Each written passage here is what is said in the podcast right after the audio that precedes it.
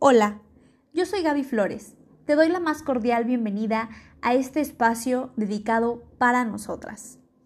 En esta ocasión, quisiera reflexionar contigo sobre por qué tenía que ser mujer. ¿No te ha pasado que en alguna conversación, algún tipo de reunión con tus amigos, con tu familia, una reunión de trabajo o incluso tú misma, has llegado a utilizar la frase tenía que ser mujer? pareciera que es de lo más común utilizarla, sobre todo cuando nos referimos a alguna deficiencia o algo negativo de alguien, en este caso en específico de actividades o cosas que hacemos o nos suceden a las mujeres, una costumbre, como cuando vamos manejando y de casualidad algo sale mal, tenía que ser mujer. Cuando nos estamos arreglando y ya llevamos mucho tiempo o nos están esperando, tenía que ser mujer que si lloramos en el cine, que si somos muy sensibles, tenía que ser mujer. Pero creo que los tiempos han cambiado. Y así como los tiempos cambian, deberíamos cambiar la forma en la que nos expresamos de algunas cosas o hacia ellas, como en el caso de esta frase, que tiene un lado positivo que pocos conocen y me atrevo a decir que son pocas o nulas las veces que la he escuchado cuando una mujer consigue un ascenso en su trabajo, cuando una mujer cirujana logra ejecutar un procedimiento con éxito, cuando una mujer se gradúa, cuando una madre saca adelante a sus hijos o incluso cuando una emprendedora logra tener su primero, segundo, tercer negocio.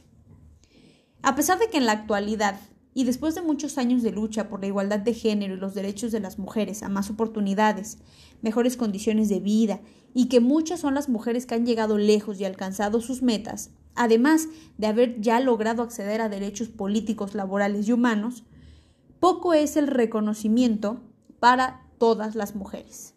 Todas aquellas que son ejemplo para el resto de las mujeres que continúan en la búsqueda y lucha por sus objetivos.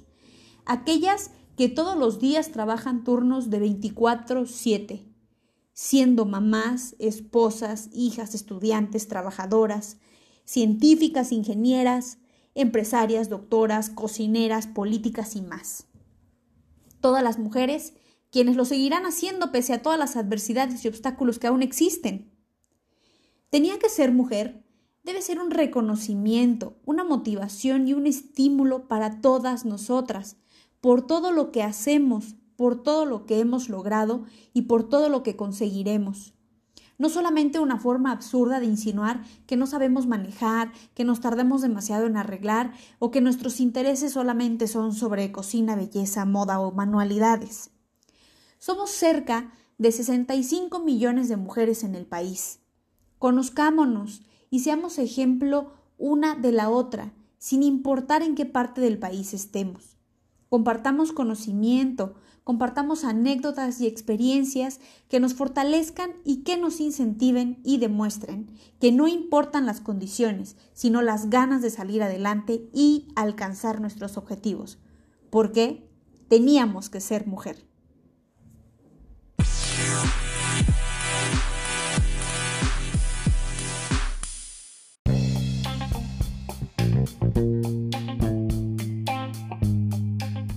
Y eso es todo por el día de hoy.